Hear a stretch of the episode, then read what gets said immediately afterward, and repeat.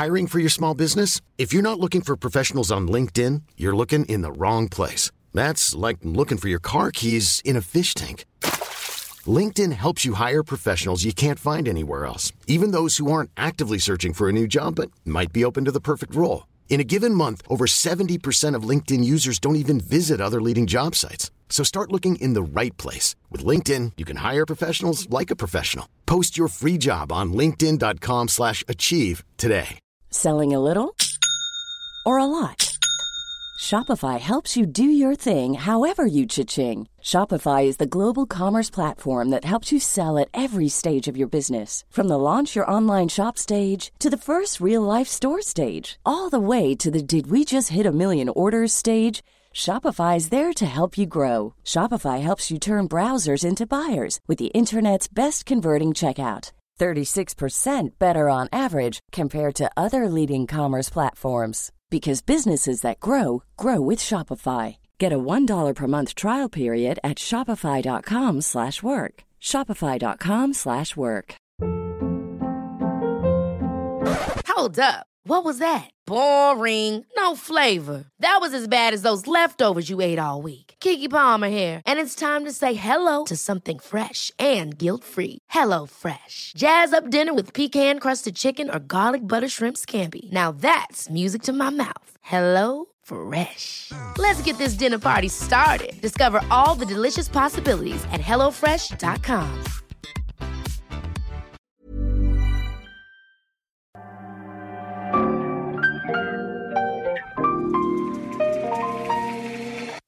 Bienvenidos a Isanaholic, el podcast que amplifica la conversación sobre la cultura de diseño y las industrias creativas a través de sus protagonistas.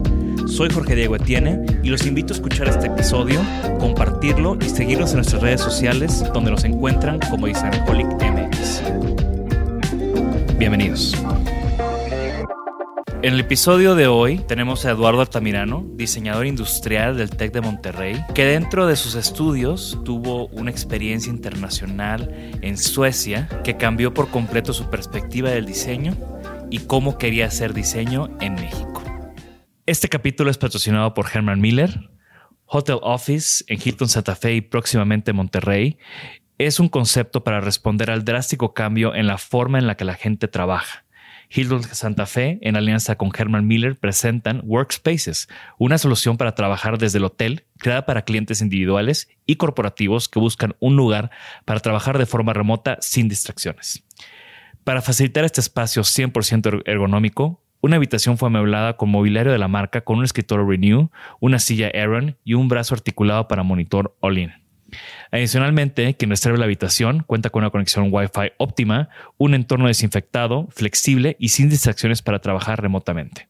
¿Qué onda, Eduardo? Eddie para los cuates. eh, me gusta co comenzar los capítulos siempre con una presentación. Ok. Personal, o sea, Personal. Ya, ¿quieres, ¿quieres, que yo me presente? Por Entonces, favor. Eh, pues, ¿qué onda? Soy Eduardo o Eddie para los cuates. Últimamente más Eduardo. Eh, soy de Guadalajara. Ya tengo, digo, ahorita estamos en Ciudad de México, ya tengo un rato acá en Ciudad de México. Eh, y bueno, pues soy diseñador industrial, eh, estudié en el TEC y en otra escuela que se llama Mamstens Furniture Studies.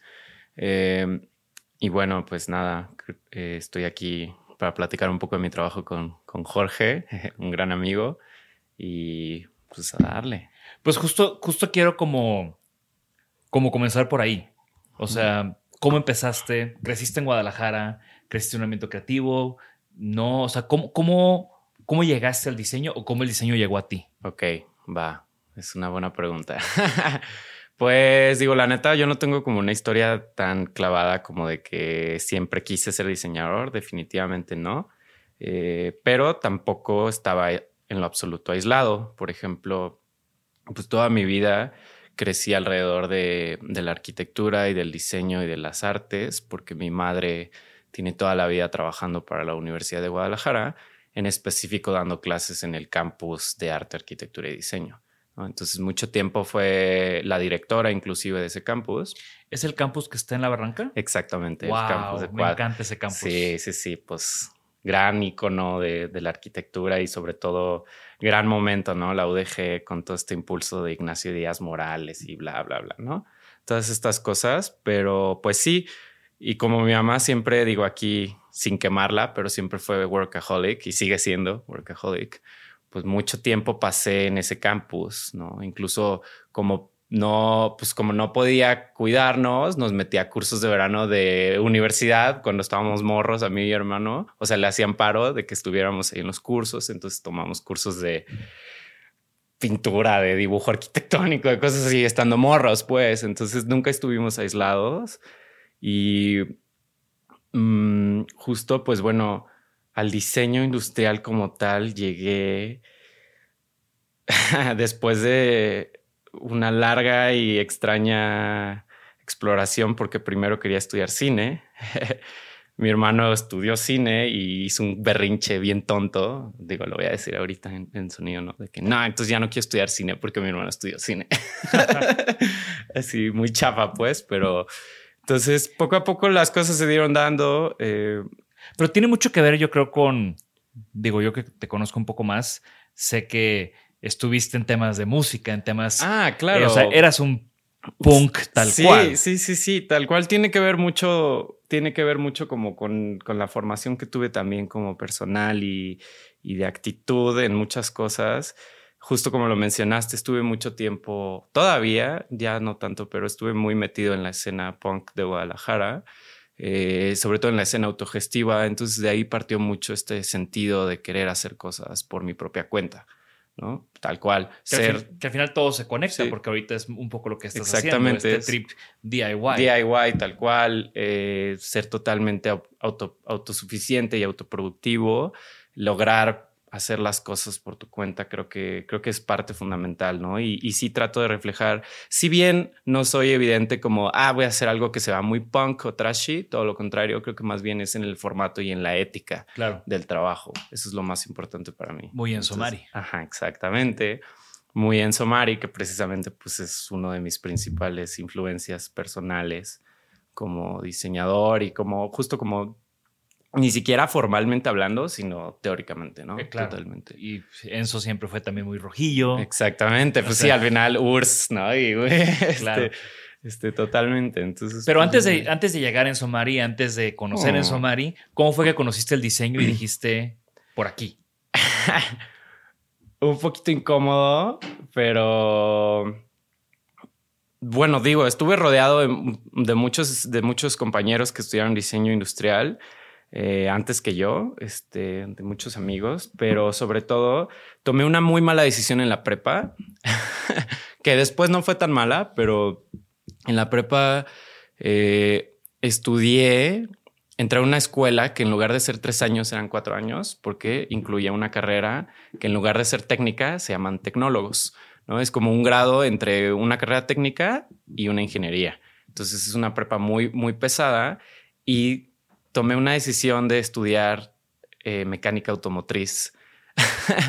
Entonces, pues tengo una carrera en mecánica automotriz, odio los autos en realidad, pero en el momento que lo hice fue porque esta cosa va a ser súper útil. Va a funcionar un buen, voy a aprender un buen de cosas técnicas, voy a aprender cómo hacer cosas y dicho y hecho, ¿no? O sea, de, ahora como en retrospectiva, lo que más saco de, de eso es que, pues bueno, cosas tan fundamentales como dibujo técnico avanzado hecho a mano, pues lo aprendí en la prepa, ¿no? Entonces entré a la universidad a diseño ya sabiendo todo lo de geometría, todo lo de...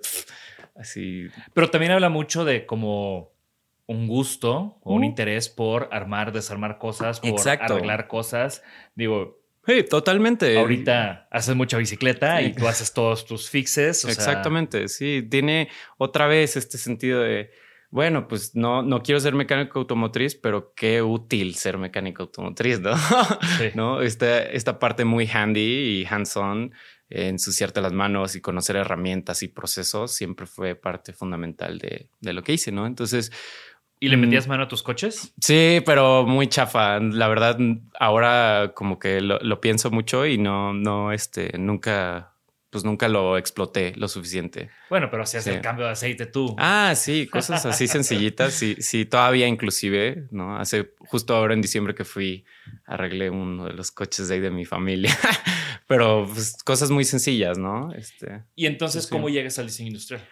pues por la persona con la que estaba saliendo en ese tiempo, honestamente. Tal cual, ¿no? Ella estaba estudiando eso y pues chistoso, la persona que era en ese tiempo su director de carrera, que es Ramiro, pues resulta que era el becario de mi madre en el quad.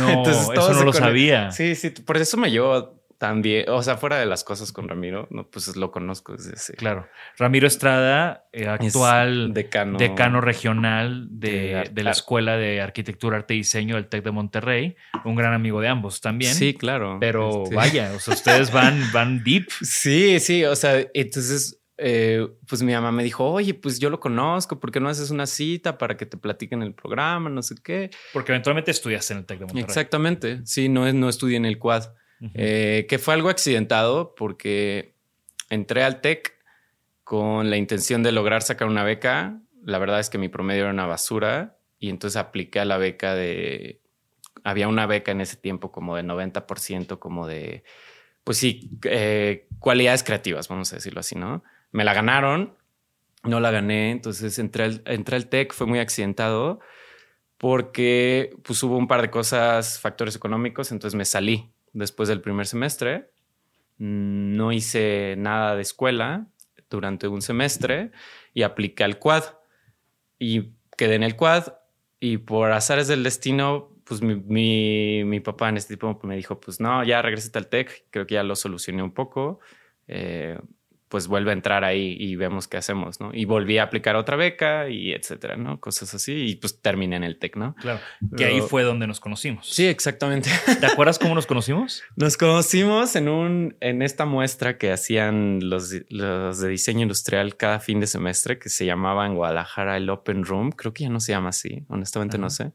Eh, por ahí como del 2015, eh, en, cuando yo estaba en quinto, quinto semestre, sí, fue, fue quinto semestre, yo ya ubicaba, ya te ubicaba y ubicaba eh, Designaholic y me acuerdo que te dije que, ah, tú eres Jorge Diego Tien, déjate platico mi proyecto, así súper, súper comercial. Pero como debe Pero ser. así cotorreamos, así fue la primera vez que cotorreamos. Y sí. fue cuando te compré. Ajá. Porque yo ya me acordé. O sea, Sí. era esta muestra, tenía este proyecto muy ecal, digo, Tech Factory. amando, eh, eh, amando ecal. Y tenían este proyecto donde hacían una máquina que producía una pieza y esa pieza la vendían. Exactamente. Y me acuerdo que compré una lámpara de yeso, de no me acuerdo qué compañía era tuya, y compré tu banquito, de concreto. Sí, con sí, patas. justo, con patas de madera. Ay, no. no. sé cómo me lo llevé a Monterrey.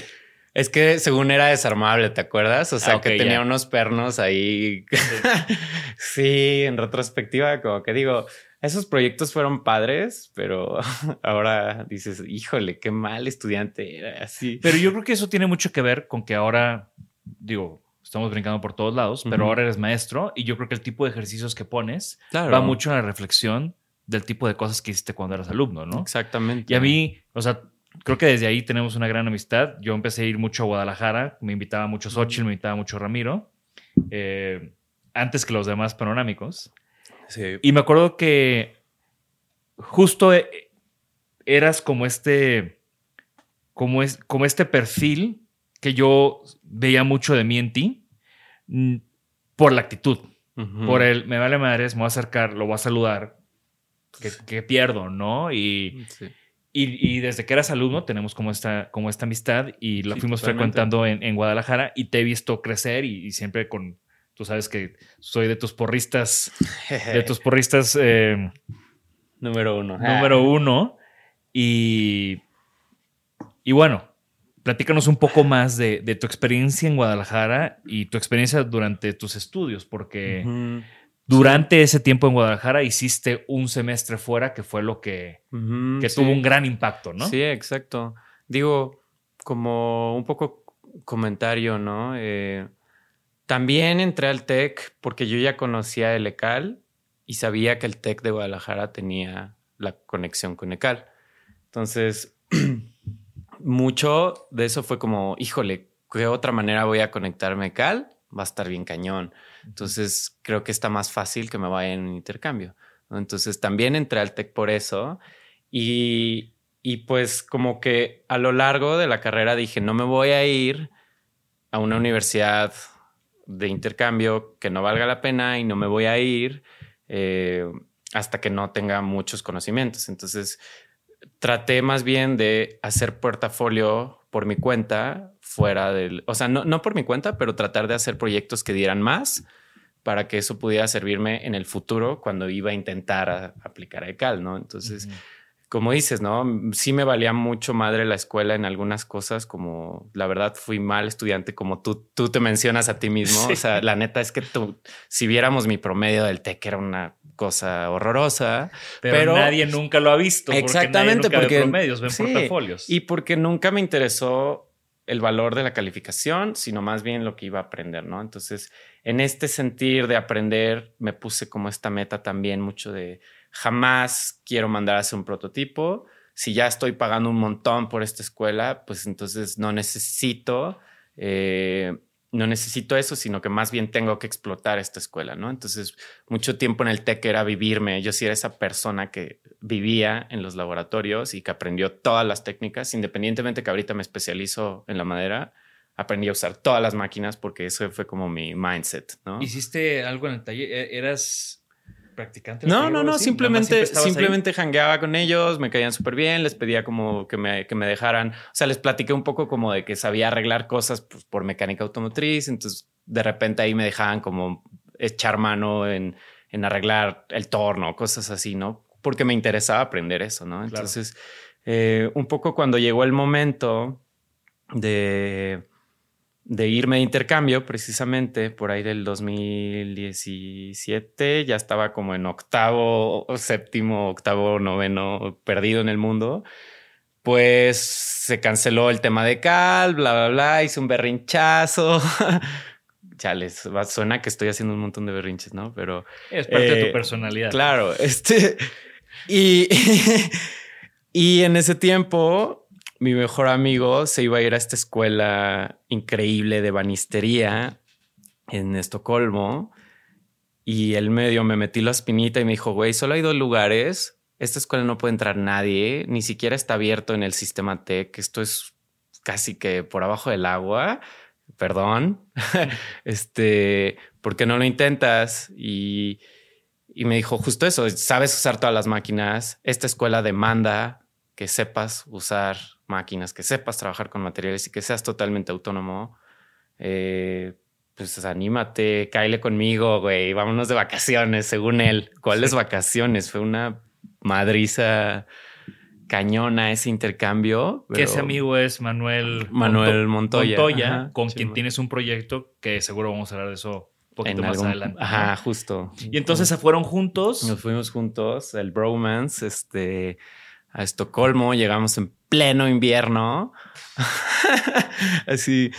Y lo más chistoso es que llegamos después de haber estado en otro proyecto en Suiza. Entonces estuvo muy chido eso, como que justo en noviembre fuimos a hacer un proyecto de un poco de diseño estratégico a Suiza con Cemex, que curiosamente el Research and Development Lab de Cemex está en un pueblito abandonado de Suiza y ahí. De estos programas del Sí, exacto, el Pole se llamaba, ¿no? Y después de regresar, dije. De eso dije, no quiero hacer diseño estratégico, no es para nada esto. Me di cuenta así automáticamente, ¿no? De que sí tengo que hacer cosas manuales, sí tengo que hacer como mi práctica tiene que ser 100% formal y 100% iterativa y 3D. No, no me puedo quedar en esto, en planteaciones. O sea, no, no, no, no es que critique, pero yo no puedo funcionar de esa manera. Entonces eh, dije, sí, vámonos a Mamstens, ¿no? A esta escuela. Y pues digo, llegué en pleno invierno. Eh, Mamstens está en, en, una de las islas pegadas a Estocolmo. O sea, se considera Estocolmo, aunque no es. Se llama Lidingö. Es una casita, tal cual, una escuela chiquitita que está afiliada a una escuela mucho más grande que se llama Linköping, pero están afiliados por el tema de apoyo económico, pero no están en lo absoluto afiliados en los programas, en nada, es totalmente autónoma, ¿no? Entonces, esta escuela, precisamente hablando de autonomía, tiene ese perfil. Eh, es, una enfocada, es una escuela enfocada específicamente a eh, pues craftsmanship, pero en distintos rangos. Diseño de muebles, eh, ebanistería o cabinet making, tapicería y conservación de muebles. ¿No? Como literalmente conservación de muebles del siglo XV, por ejemplo. Claro, por la tradición que existe. Exactamente, ¿no? O restauración inclusive, pero con técnicas del siglo XV, por ejemplo, ¿no? Que esos eran los más raros, los de esa carrera, eran puros viejos. O sea, es toda una carrera de Es una carrera, sí, son tres años. Todas esas que mencioné son tres años. Sí, porque la carrera de cabinet maker es muy común en Europa. Sí. Bueno, digo. Sí, sí, exacto, totalmente. Sí, no es, no es este, exclusiva de, de, Suecia. Y, y, es algo común. De, yo me acuerdo que conocí, o sea, la primera vez que escuché esa carrera fue leyendo sobre Konstantin Grich, que es el diseñador de favoritos que hizo, estudió cabinet making en Alemania y luego ya hizo su maestría en RCA, ¿verdad? Exactamente. Pero fue como que, ¿cómo? O sea, cabinet making. ¿Qué específico una carrera de eso? Pero es que si nos ponemos a pensar y si volteamos a ver a la historia, pues realmente los diseñadores de mobiliario más importantes, en específico, por ejemplo, de la parte nórdica, pues todos eran cabinet makers o arquitectos. Porque el cabinet, make, el cabinet es una pieza de mobiliario. muy complicada. Exactamente. O que requiere. O sea, es de donde se desprende la práctica de la carpintería. Exactamente, sí. Y digo, lo más fácil de asociar, supongo, en términos latinoamericanos sería ebanistería, un poco. Pero pues aquí no tenemos este contexto, no es tan común el cabinet en el formato, vamos a decirlo así, vertical, siempre pensamos luego, luego en una credenza y no es lo mismo. Cabe, cabe aclarar que no es lo mismo. Hay, hay un montón de aspectos súper técnicos que hay que considerar, etcétera, ¿no? Pero bueno, yo me fui a esta escuela de intercambio y como no éramos, no éramos artesanos, Chema y yo, Manuel, nos metieron al segundo año de diseño de muebles. Este, pero lo importante de esta escuela es que no hay clases como tal sino que tienes un brief.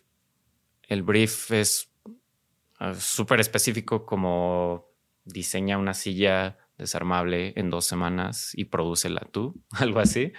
Eh, y tú tienes que hacer todo el desarrollo del proyecto y fabricarlo y medir tus tiempos y etcétera, etcétera, etcétera. Todo es tú.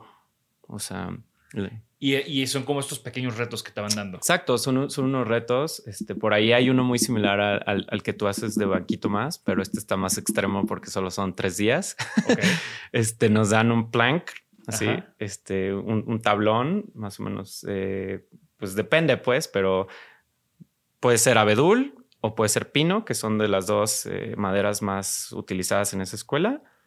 Y tienes que responder a ese brief como, pues en tres días diseña y fabrica el banquito que responda a las propiedades del tipo de madera que te tocó, Por ejemplo. Entonces, si te tocó el pino, pues tienes que hacer algo a lo mejor más estructurado, etcétera. Y si te tocó el abedul, pues puedes hacer algo un poco más challenging en cosas como delgado, más delgado, o los ensambles más acá, ¿no? Cosas así. Entonces, lo padre de esta escuela es que en este sentido autónomo, pues aprendes de todos los demás estudiantes y los estudiantes están para ahí, para educarte. Insisto, los profesores son un guía, pero no están, ni siquiera están en la escuela. O sea, pues traen mucho esta onda sueca de que ah, yo solo trabajo cuatro horas. Entonces, la escuela no tiene personal, por ejemplo. No hay gente.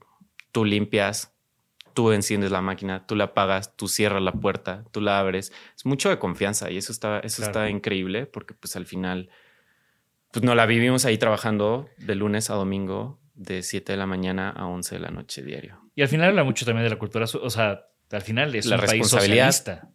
sí, sí, Es un país socialista, entonces todo eso suena muy a, pues juntos, ¿no? Sí, exacto, es juntos totalmente, ¿no? Eh, por ahí hay un, un, compañero que teníamos que estudió, que él sí era cabinet maker y ahorita trabaja de que en la fábrica en Ikari, ¿no? Y otro que, que se fue a hacer su maestría en KHTK y ahora es uno como una gran promesa del diseño finlandés, ¿no? Entonces, y ni siquiera estudió diseño, ¿no? Entonces, todos se alimentaban de todos y todas las prácticas de todos contribuían y eso era buenísimo, ¿no? Entonces, y está muy padre que tienes como también ya esta red de gente que está clavada en esto y haciendo cosas por todo el mundo. Totalmente, ¿no? Entonces, pues regresas de regresas de allá, haces este proyecto, esta banca, me acuerdo mucho de esa banca que hiciste allá, que me encanta. Sí, justo.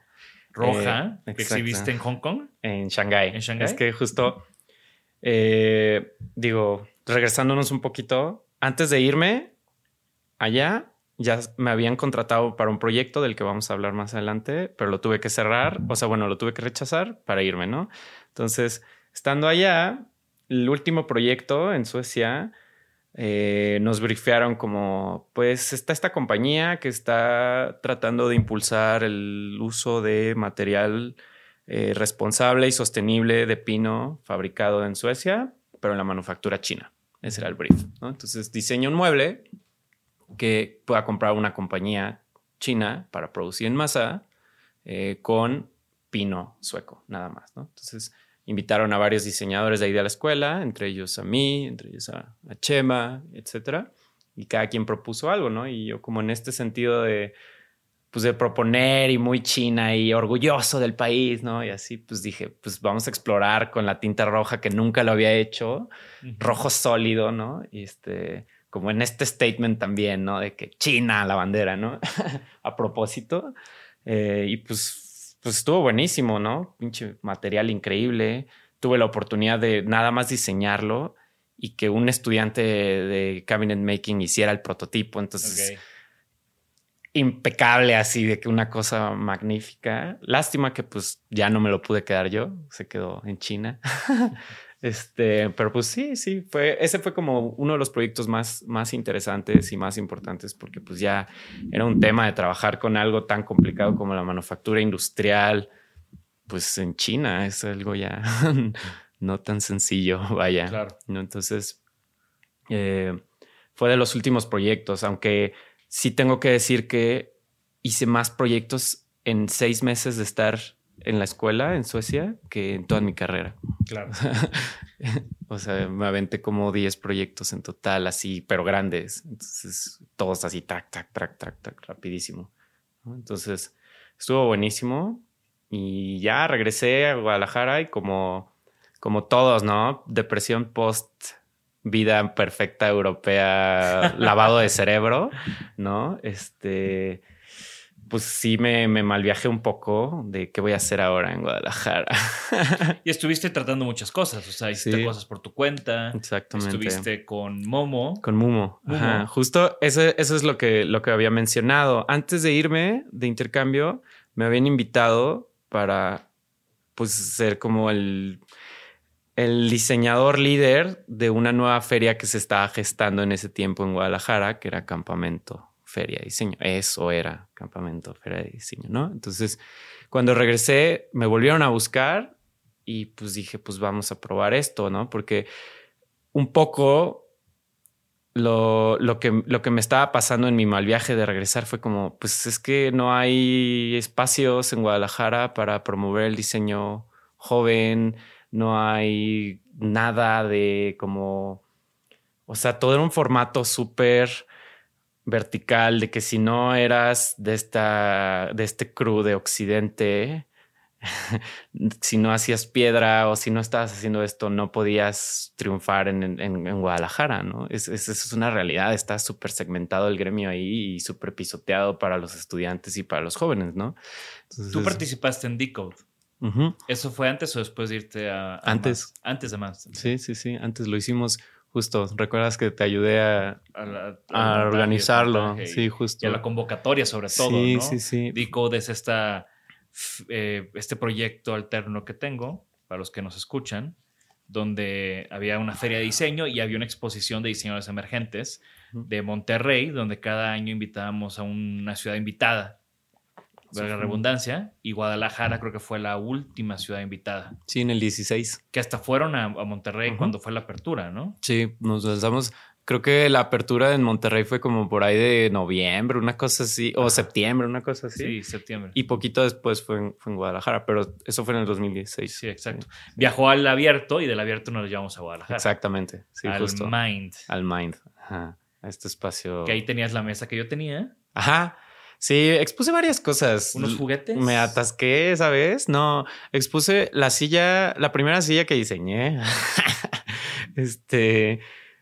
que no, de seguro no está en tu portafolio, pero está en la página de Decode por si quieren andar de curiosos. No está fea, no está fea. De hecho, creo que está muy bien y está muy cómoda. Ya, o sea, realmente eh, no es una mala silla, solo tiene una tontería de un capricho de material, pero fuera de eso, sí. está bien. O sea, no está tan mal. Al final es un ejercicio de estudiante. Sí, exacto. Sí, justo. Por si la quieren ver, por si quieren estoquear mi trabajo de estudiante. Oye, pero Estabas en, o sea, regresaste ya a entrar a eso, arrancaste campamento, que digo, lo mencioné Dico porque también yo he estado muy pegado a campamento. Sí, exacto. me, han, me han invitado un montón de veces y me encanta que haya este tipo de proyectos fuera de la Ciudad de México. Obviamente también me encantan los de, los de la Ciudad de México. Sí, obvio. Pero pues hay una falta muy clara en, en, Guadalajara, en Monterrey, en todas las demás ciudades. Sí. Y Campamento creo que llena un hueco importante en Guadalajara. Estuviste ahí muy involucrado en la segunda edición. En la primera y en la, segunda. También. Sí, la primera y la segunda. Más en la primera que en la segunda. Este, pues realmente mi trabajo ahí era muy extenso. Mm, porque pues me encargué desde el diseño, vamos a decirlo así, de la museografía hasta la gestión en general, así de toda la feria como tal, patrocinios, eh, eh, desarrollo de la propuesta, pulir la propuesta, el, discurso, ¿no? Eh, de, los, por ejemplo, de, este espacio de los diseñadores emergentes. Ah, que fui, fui, jurado en esa Ajá, que te invitamos de jurado junto con Ana Elena. Que ganó Mariana. Ganó Mariana, ¿no? Con su proyecto de, con un proyecto que estaba involucrado en otra exposición que yo había organizado, ¿recuerdas? Mariana este, Peiro. Peiro, sí. Este, entonces, a la par, justo como a la par que estaba haciendo campamento, empecé un proyecto que en ese tiempo se llamaba En la Superficie, que pues era una serie de exhibiciones donde invitaba yo como autonombrado curador sin ser curador en lo absoluto, a diseñadores que creía que estaban haciendo cosas interesantes en específico en Jalisco y quería llevarme su trabajo a, a, otras partes, pero para que vieran en específico lo que se estaba haciendo en Jalisco, ¿no? Como forzosamente hablar de Jalisco, ¿no? Entonces, la primera exhibición que hicimos fue en el Munal, en el abierto del 17.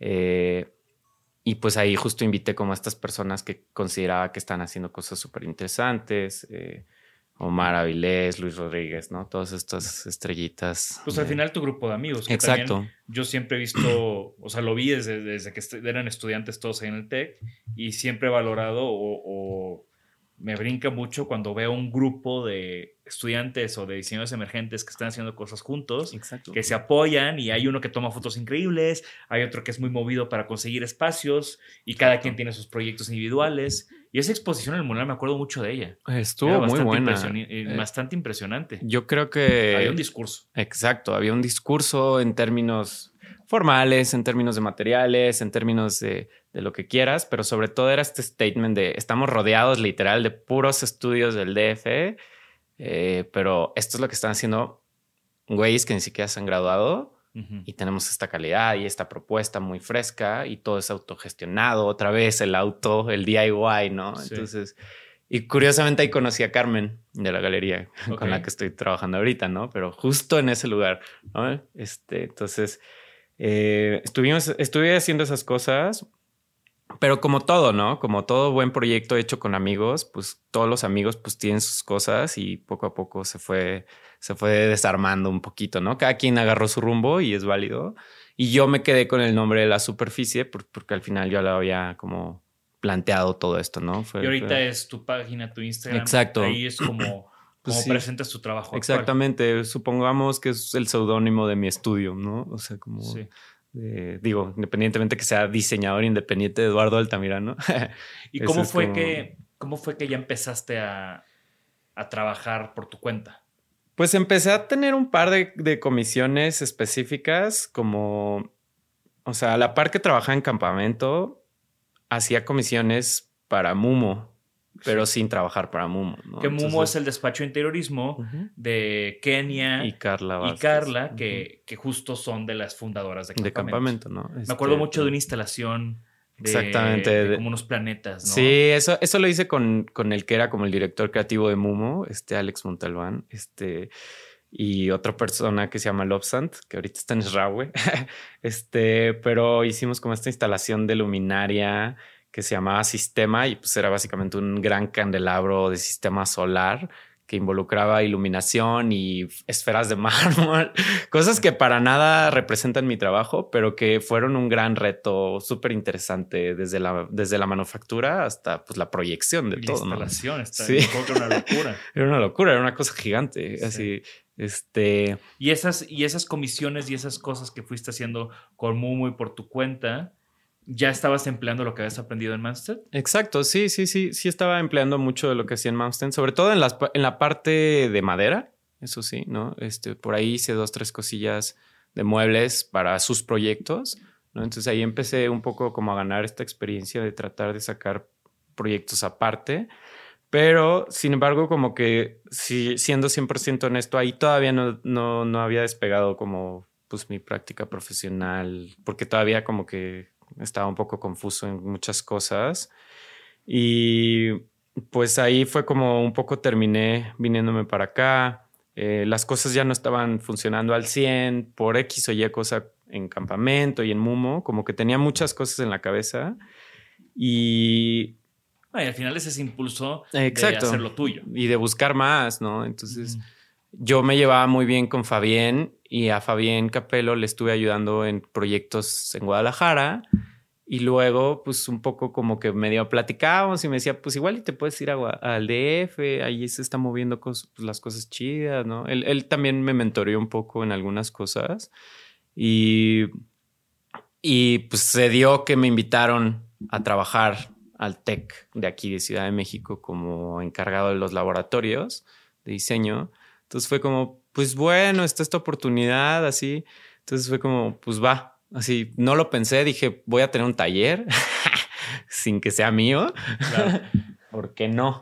Entonces eh, me jalé para acá, pero el income no era suficiente, entonces empecé a trabajar de asistente de Fabián, ¿no? Entonces fue una época muy heavy, de, pesada, porque pues era todo el día, todos los días, de 7 de la mañana a 11 de la noche. Me acuerdo verte en esos momentos. Sí, no manches, pues es que literal entraba a las 7 a trabajar al TEC, me salía a las 2, de ahí tomar el metro hasta el centro, en la- a la Merced, y llegar tipo 4, 3, 4, de las 4 a las 10 con Fabián, con proyectos bien pesados como los que tiene Fabián, o sea, muy grandes, entonces era como, no estaba dando el ancho, la verdad.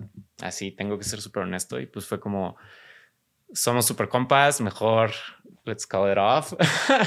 Necesito un poco explorar lo que yo, lo que yo tengo que hacer, ¿no? Entonces, pues sí. No, pero aparte, de nuevo, o sea, es como esos aprendizajes Sí, importantes. totalmente. Eh, creo que te, Sí. también fue un tiempo donde te probaste qué tanto podías.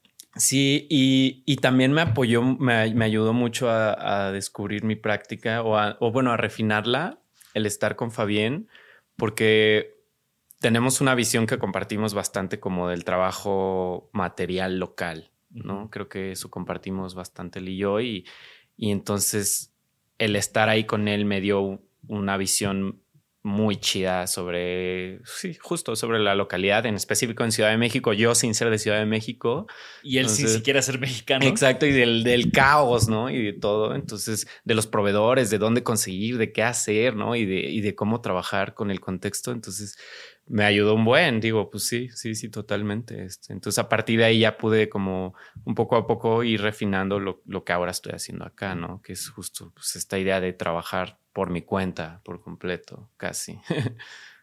¿Qué, qué es lo que está, es tu proyecto actual? Le llamamos en la superficie, le llamamos Salvador Altamirano. Ujú. Eh, ¿Cuáles fueron tus primeras piezas o cómo fue que ya arrancó formalmente este proyecto? Arrancó formalmente con, con, este, con un cliente que, que justo ya no lo, tenemos, no lo tengo en mi portafolio ni nada, pero eh, hice una colección, hice, con ese tiempo con Mariana Peiro una colección muy grande de, de objetos de, pues de artesanía, vamos a decirlo así, eh, para una compañía muy grande de, de Guadalajara que se llama Tequiti. Este, que se dedican sobre todo como a venta de, de artesanía en, en hoteles y cosas así, como a una gran escala, ¿no? Pero bueno, eh, creo que de ahí un poco medio despegó, Pero, o sea, bueno, si tuviéramos que decir el cliente número uno, pues sí, sí, sí, sí cuenta como ese, ¿no? Pero ya como empezar a hacer mis propias cosas acá, 100% eh, aquí en Ciudad de México, yo creo que fue el destapador que diseñé para la Galería Mexicana de Diseño. Y supongo que eso empezó para la colección miscelánea, donde yo también participé. Exacto. Eh, que creo que también eso fue lo que empezó la, relación con la galería, que ahorita estás presentando una silla. Exactamente. Eh, comisionada por ellos. Exactamente, justo creo, ahí empecé mi relación. Como, como, como te platicaba, empezamos a platicar, Carmen y yo, en el 2017 después de la exposición esta, pero no fue hasta, hasta el 2019 que me invitó a, esta, a esta colección de miscelánea, eh, donde participaste tú, donde participó Moy, ¿no? Como varios, varios amigos. Este, y creo que ese, ese proyecto, pues sí, podría ser como el primer proyecto que nos pagaron un stock de producción, que eh, pues que ya tuvo un cliente formal, como una galería, que se vendió y ahorita ya no, no, no se vende ni uno, ¿no? O sea, yo, yo compré uno ayer. Ajá, pero es, esos eran ya el out of stock del out of stock así totalmente, ¿no? Entonces de ahí despegó un poco y me empezaron a caer mucho como que de boca en boca, por alguna razón, se escuchó que yo estaba haciendo muebles como por mi cuenta y me cayeron un par de, comisiones residenciales interesantes, como de, me gusta un buen lo que haces, propone una mesa choncha, pero fabrícala tú y pues, claro. órale va.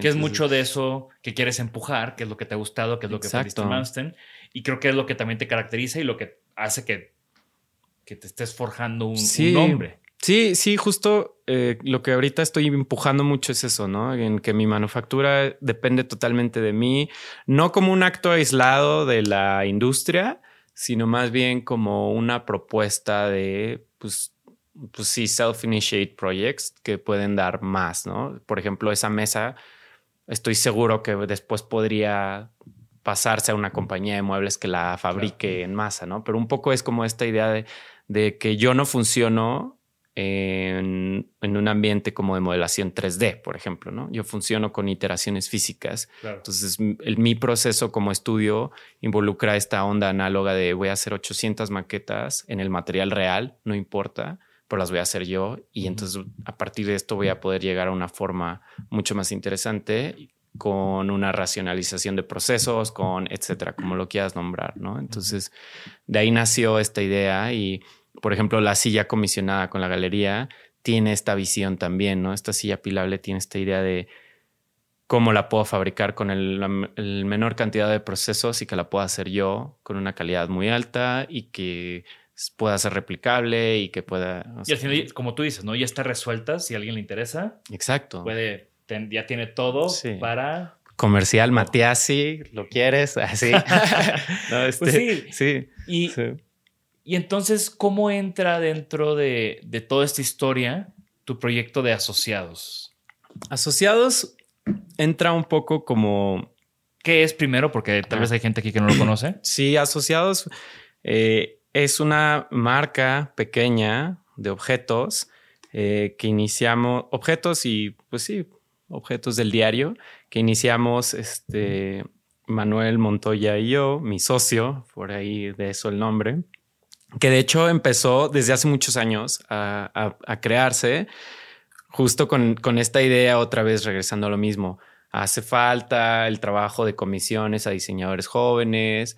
No, no tenemos este mismo formato de proyectos como en otras partes del mundo que los diseñadores son nada más diseñadores y eso lo produce una marca, ¿no? Entonces, en realidad el nombre de asociados no era porque Chema y yo seamos socios, sino porque en algún punto queríamos que nosotros no diseñáramos nada y que fueran puras comisiones de diseñadores jóvenes. Entonces, eh, los las colecciones iban a nacer de eso eh, y en el 2020, justo en este año de, la de que inició la pandemia, lo lanzamos. Justo en el campamento un mes antes de la pandemia. Sí, de hecho no fue, nosotros no participamos en campamentos, sino que más bien lo hicimos en Premaco. Ok. Otra vez autónomos. Eh, nos invitó, nos, prestaron un espacio buenísimo ahí en Café Uno, este, uno en la, en la zona americana, en el barrio americano. ¿Participaste en ese proyecto con Fabián? ¿Le ayudaste a ese proyecto a Fabián? No, no, ese justo no, no, no, no entré en, los muebles de Zuno, no, no, eso sí no. No, esos los hizo después, yo ya me había salido justo. Pero ahí lanzamos la colección y tenía, bueno, tiene esta visión, además de, de impulsar el trabajo de diseñadores asociados, vamos a decirlo así, tiene esta visión de que el diseño de producto y de marca en México tiene que ser más eh, accesible. Eh, realmente, o bueno, después de como esta gran evaluación que estuvimos haciendo Chema y yo sobre costos y sobre las otras propuestas que estaban sucediendo en México, pues como que la respuesta siempre era como el diseño aquí sí es para ricos y ya. Claro. Honestamente, ¿no? Este, entonces, no que seamos IKEA, pero también no queríamos hacer overpricing, como por ejemplo con retailers, con empaques refuscados, con procesos innecesarios, ¿no? Entonces, la colección nació de eso, de ese brief, como de procesos muy honestos y de formas muy, muy honestas que no complicaran o no, no sí, no dieran pie. Y, es un proyecto que me encanta. O sea, fui, fui al lanzamiento con todo ese storytelling de los prototipos y las iteraciones que tanto has mencionado ahorita. Y compré o compré por compraste, internet. No, no, eh, ahí no, no compraste, pero sí compraste después por internet. Sí, sí, sí. Tengo, tengo varias piezas asociadas a, a, Fer y a mí nos encanta. Usamos el tribete diario, yo creo. Em, y creo que al final me gustó mucho ver eso, ese, e, esas características tuyas en una escala tan pequeña. Sí, nunca había hecho objetos. Exacto. Entonces, desde el principio fue como que, wow, el él que es un crack en muebles, ahora está haciendo objetos, ¿no? Entonces, me gusta esa faceta. Me gusta que tienes muchas facetas, o sea, que estás con los muebles, que estás en la docencia, estás eh, con asociados, tienes toda esta experiencia en diferentes tipos de proyectos, que estación de, como tú dices, el DIY que tanto, que tanto comparto contigo de alguna manera. Con todo este tipo de, con todo este recorrido que hemos platicado hoy, ¿Qué has aprendido? ¿Qué te gustaría enseñar o mostrar a los demás? O sea, ¿cuál sería como tu consejo? Me gusta que a veces un consejo mío de, que tengo 37 años a un chavo que va entrando a la carrera, pues está muy distante. Pero creo que tú todavía estás como en un rango de emergente, por decirlo así, donde puede tener mucho más resonancia este tipo de consejos. ¿Qué aconsejarías?